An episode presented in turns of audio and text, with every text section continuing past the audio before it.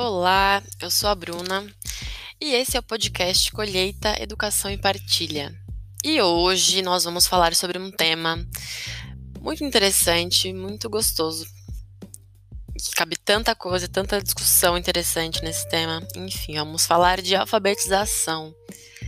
Nessa perspectiva, né, que eu sempre trago aqui, decolonial, uma perspectiva alternativa, dessa lógica, dessa dinâmica massificadora da, da escola tradicional que a gente vê, entendendo essa alfabetização e a relação com a leitura e a relação com a escrita como ferramentas para acessar o mundo, né? E, e a partir daí a gente vai transitar por um monte de caminhos interessantes. Vou partir aqui falando sobre uma perspectiva freiriana, né, do Paulo Freire, que foi um grande profissional da educação que desenvolveu bastante teoria sobre alfabetização, inclusive alfabetização é, para o mundo, não só para a literatura, não só para a escrita, mas uma alfabetização num olhar para o mundo. E ele fala de um jeito muito bonito e muito, muito inteligente, assim, sobre a importância não apenas de copiar as palavras ou saber organizar as letras, mas de conseguir expressar juízos. E isso eu acho que é uma coisa tão, tão forte, né? Porque no fim é para isso que a gente está aqui, para escrever carta de amor, para escrever é, denúncia, para fazer música, enfim, a escrita ela é essa coisa que nos ajuda, né, a estar no mundo, a nos comunicar, a deixar a nossa marca e comunicar não só para quem está no mesmo tempo que a gente, mas para a posteridade, né? Criar registro, é, valorizar as narrativas, enfim, todo esse monte de coisa que cabe dentro da escrita e como a alfabetização é um processo importante e é um processo importante dentro da escola, dentro da educação formal, para os profissionais de educação, mas também para a gente enquanto humanidade e o quanto isso às vezes vira um grande problema, um grande obstáculo, um grande empecilho no meio desse processo todo de escolarização e o quanto enfim, um olhar mais sensível para essa questão pode virar um pouco esse jogo e trazer uma nova experiência com a alfabetização, né? Com a nova, uma nova experiência com escrita, uma nova experiência aí com, com essa produção de conteúdo, com essa produção de, de saberes. Ai, tanta coisa, né? Enfim, vamos começar a falar disso aqui agora, então se prepara, pega aí um copo d'água, um cafezinho, que a gente vai falar.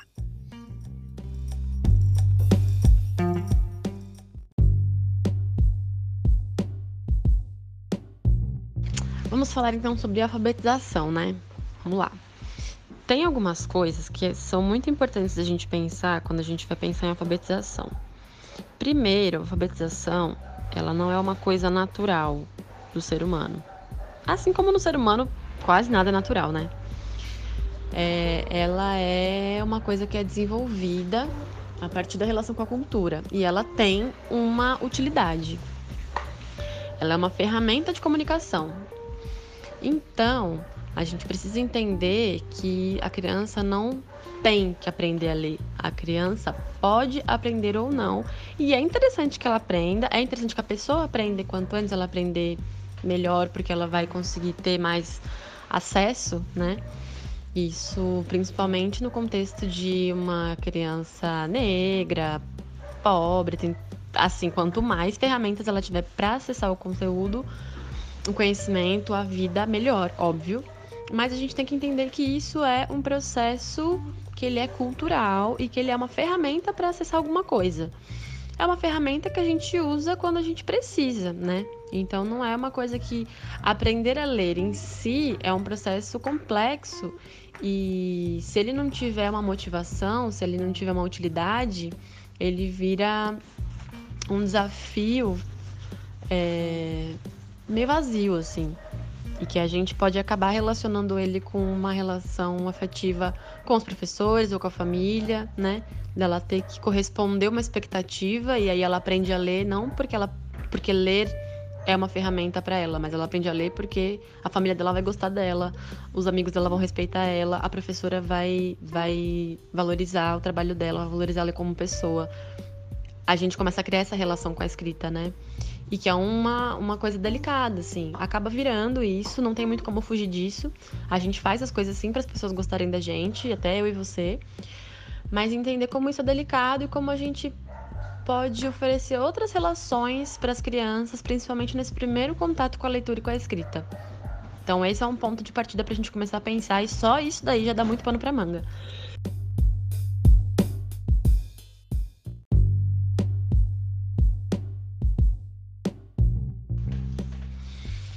A partir daí, a gente pode pensar então em estabelecer uma relação de afeto com a escrita e com a leitura e com o conhecimento, para que o acesso ao conhecimento seja uma coisa interessante, para que aprender a ler e escrever seja uma coisa interessante por si só, porque eu sei que aprendendo a ler eu consigo ler o que está no livro, porque eu sei que as pessoas que eu acho muito interessantes sabem ler. E elas são interessantes também porque elas leem e acessam as coisas. Então eu também quero acessar. É, porque é prazeroso para as pessoas ler e escrever. Então eu também quero acessar essa experiência de prazer. Então faz sentido para mim me dedicar a aprender a ler e escrever. A gente começa a estabelecer essa relação, né? Uma relação de intimidade com o próprio processo, de intimidade com a própria sensação e emoção, né? Com a própria experiência da leitura e da escrita. Fica uma coisa mais de dentro para fora, assim. Essa relação é importante. Como que a gente faz isso? Lendo livros para as crianças, lendo perto das crianças, escrevendo perto das crianças, é, dando livro para elas, dando caneta de presente, é, dando caderno. Esse processo, né, dividir momentos de escrita e leitura com elas que sejam prazerosos e que sejam, é, como fala, não ociosos, mas que sejam de prazer mesmo, de, de entretenimento, assim, de lazer, né? A escrita pelo lazer, a leitura pelo lazer, né? a leitura afetiva, a escrita afetiva, então mandar uma carta, mandar um bilhetinho, é, escrever o nome dela em um coração, fazer um desenho, esse tipo de coisa, ela entende, a gente se relaciona também com essa leitura e com essa escrita, percebendo que ela é ponte para a emoção, que ela é ponte para outras pessoas, que ela é ponte para relação positiva. Então isso faz a cama para a gente deitar, tranquilo, sabe? Faz a ponte da mão confortável ali para para a escrita, porque aí quando a gente o processo que a gente faz com ela, ele fica um processo com muito mais sentido, com muito mais conforto. Porque é um processo difícil, como os processos todos que a gente passa na nossa vida.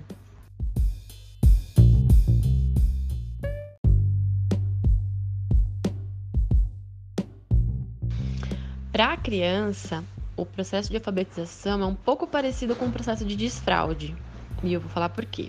Mesmo que você não tenha acompanhado o processo de desfraude, que é quando a criança deixa de usar fralda e passa a usar o banheiro ou o pinico, passa a controlar as próprias necessidades fisiológicas, eu não sei como foi a sua relação, se você lembra da sua, do seu momento de desfraude, se você fazia xixi na cama, como é que era, mas é uma situação para a criança, mesmo que você não lembre, né? Tô aqui te falando tecnicamente como funciona.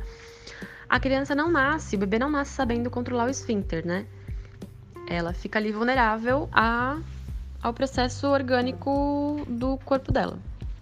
E aí, com o passar do tempo, ela vai ganhando coordenação motora, vai ganhando as sinapses vão se estabelecendo, o corpo vai ganhando musculatura, a, a, musculatura vai se fortalecendo, os músculos vão se desenvolvendo, a gente entra na cultura também, né? Porque a gente podia fazer cocô de um jeito, a gente faz cocô de outro. A gente podia só agachar no meio do mato, mas a gente não faz isso. Geralmente, na nossa cultura, a gente vai no banheiro. Não é qualquer lugar do banheiro, tem um lugar específico que você senta. Depois que você faz o cocô, você dá descarga, você se limpa. Esse papel, você se limpa com uma coisa específica. Esse papel vai para um lugar específico. No nosso país, a gente joga no lixo do lado da privada. Tem outros países que você joga dentro da privada da descarga, enfim. Então isso é cultura também, né? E a gente, nesse processo todo, vai desenvolvendo uma dinâmica com o, xixi, com o cocô, né? Então a criança começa a se relacionar culturalmente com isso e fisiologicamente com isso. ela sabe que ela tem um lugar de fazer cocô, ela sabe que cocô e xixi na calça é constrangedor, é errado, fica um cheiro ruim. Ela vai entendendo esse processo, mas controlar fisiologicamente é outro processo. Ela precisa entender, reconhecer a vontade, reconhecer a vontade a tempo de se prevenir, reconhecer o ambiente. Então, toda casa que a gente chega, a gente sabe onde que é o lugar de fazer cocô e xixi. Ou pelo menos, sabe assim? Porque tem uma característica. Então, é isso. Você tem que chegar, você tem que se sentir confortável, você tem que perceber que tá com vontade, você tem que ir até lá, você tem que chegar lá e fazer. Então, é um processo complexo, né? Com a escrita é um pouco parecido, assim. A gente sabe que tem que ler, sabe que a leitura traz pra gente acesso a algumas coisas, entende como funciona, mas conseguir de fato decodificar, reconhecer os sinais, organizar os sinais, decodificar uma mensagem, escrever a própria mensagem, se, se expressar através daqueles sinais, daquela dinâmica, é um processo outro complexo que requer maturidade, né? E que não dá para ser feito na marra, por força, na velocidade que precisa. É na velocidade que se estabelece a partir de cada pessoa, com o que ela tem de repertório, de recurso e de desenvolvimento e maturidade, né, para fazer. Então, o que eu tô falando que parece é que para criança, às vezes, ela sabe que precisa, ela quer, ela tá se esforçando, mas ela ainda não conseguiu. Ela ainda não tem maturidade.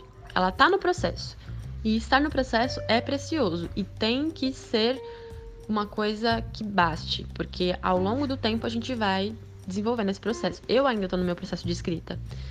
Tem coisa que tem vírgula que eu erro, tem concordância que eu erro, é, tem palavra que eu não conheço, tem palavra que eu conheço falada e consigo entender quando alguém fala, mas na hora de escrever eu não sei escrever. Eu escrevo, fica inteligível, mas não é o jeito certo da norma culta. Nosso idioma é um idioma difícil, que tem muitas regras verbais, muitas regras, enfim, né, de concordância que são complexas e mais complexas até do que outros idiomas. Então, é entender a complexidade disso para ter uma expectativa realista com a criança e para que ela tenha uma expectativa realista com esse processo e não se frustre, né? Nesse processo aí. Então é complicado. Estamos só falando da filosofia, né?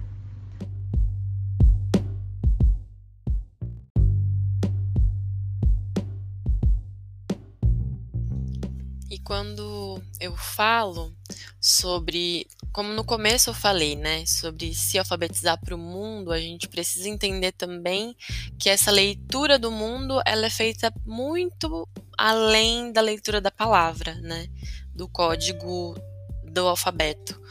Mas ela é uma leitura de signos de toda a sociedade. Então, uma criança consegue reconhecer uma imagem de um animal, consegue reconhecer uma planta, consegue reconhecer, enfim, uma pessoa.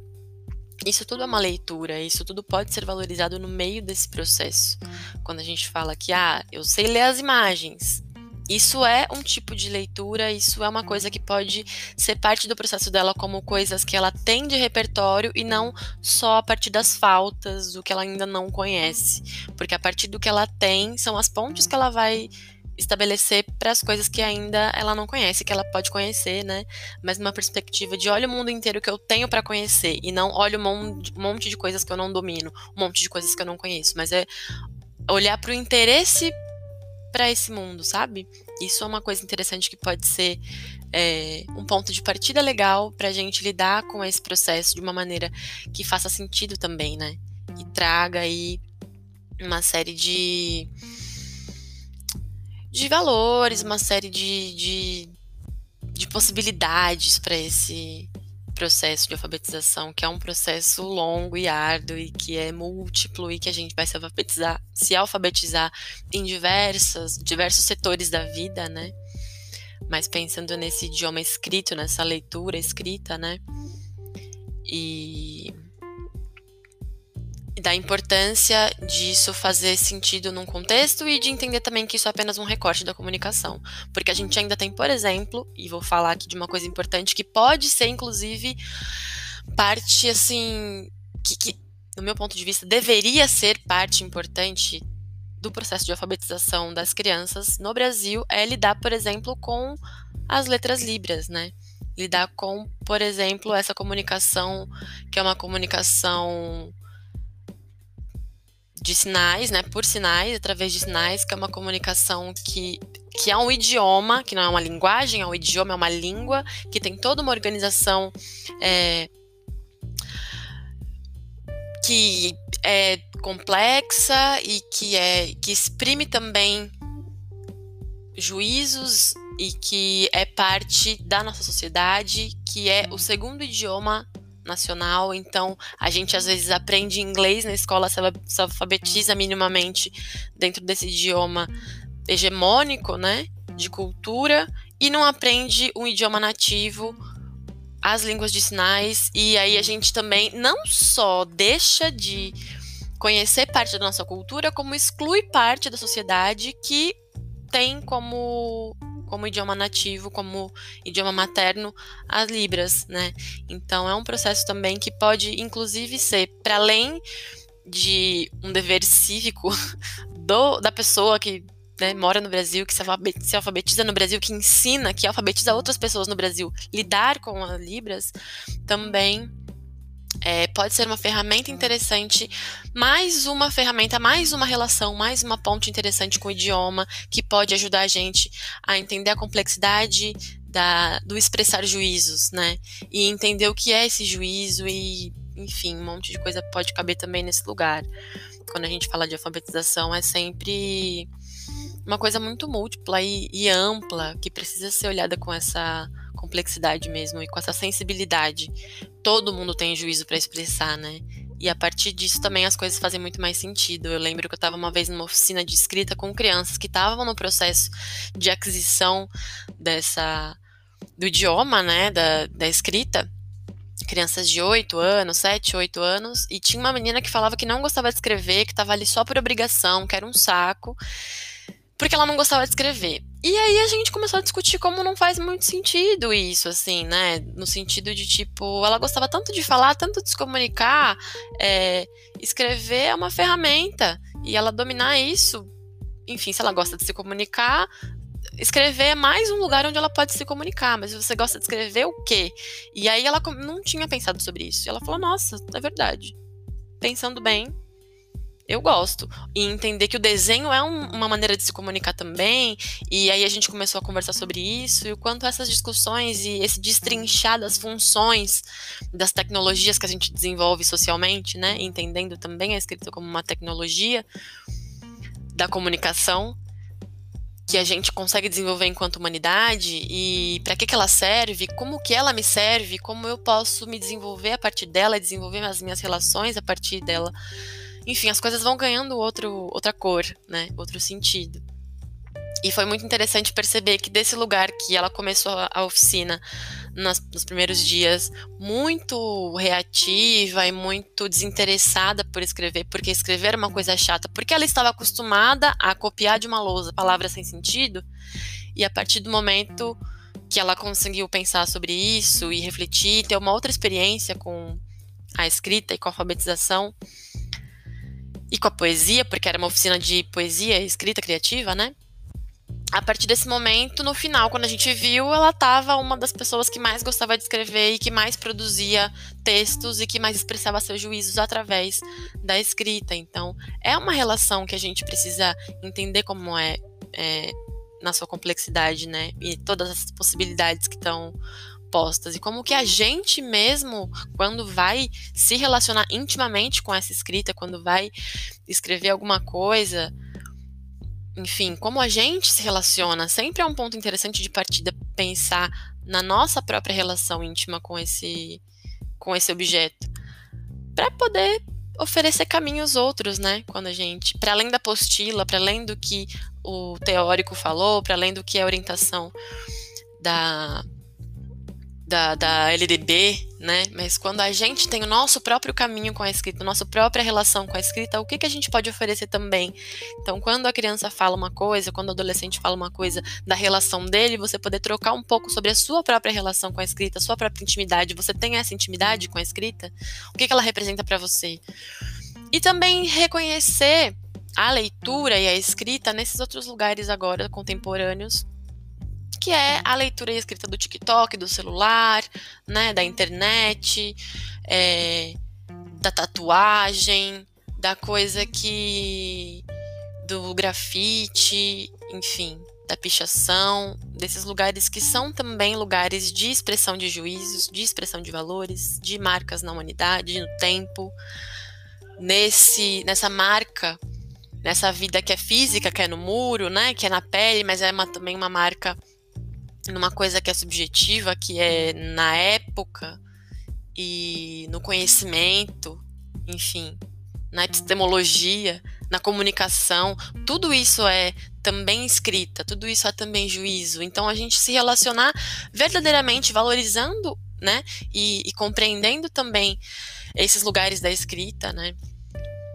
e essas dinâmicas que vão se colocando, pegar para estudar isso, pegar isso como objeto de pesquisa também para ser estudado não só na faculdade, no mestrado ou na nossa, no nosso planejamento de aulas, na reunião de professores, mas com as crianças. Aonde ela lê, aonde ela escreve, para que, que ela lê, para que, que ela escreve, para que, que ela gostaria de ler ou escrever, né? o que, que ela já lê e, e, e escreve para além da escrita do idioma, ou como ela se relaciona com o idioma quando ele escreve. É na abreviação? É na gíria? Né? É na expressão? É no emoji?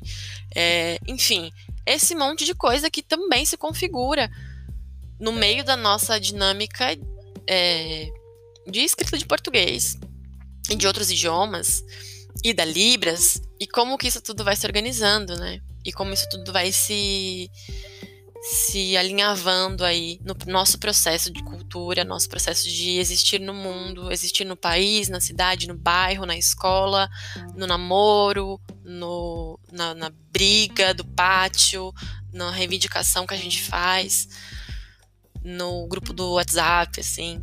Essas dinâmicas todas vão se estabelecendo e é legal que a gente olhe para elas com tudo isso. Então, tô aqui falando de um monte de coisa, já falei de aquisição de, de leitura escrita, nesse lugar afetivo também, é, mas aqui trazendo mesmo essa discussão para a gente pensar e, e retomo a citação do começo do Paulo Freire, como já fiz aqui algumas vezes, mas enfim, mais uma vez, nesse lugar da expressão de juízos e o que, que a gente tem para expressar. E entendendo como ferramenta né, de acesso.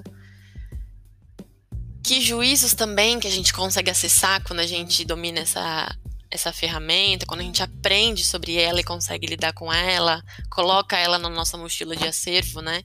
E consegue aí ter mais um saber, toda essa dinâmica que vai se estabelecendo. E aí, a partir daí, cabe um monte de coisa. Fico feliz aqui da gente ter chegado até aqui nessa discussão e acho que por hoje é só, né? Já falei bastante. Bom, gente, muito obrigada e até a próxima. Esse foi mais um episódio do podcast Colheita, Educação e Partilha. Até mais.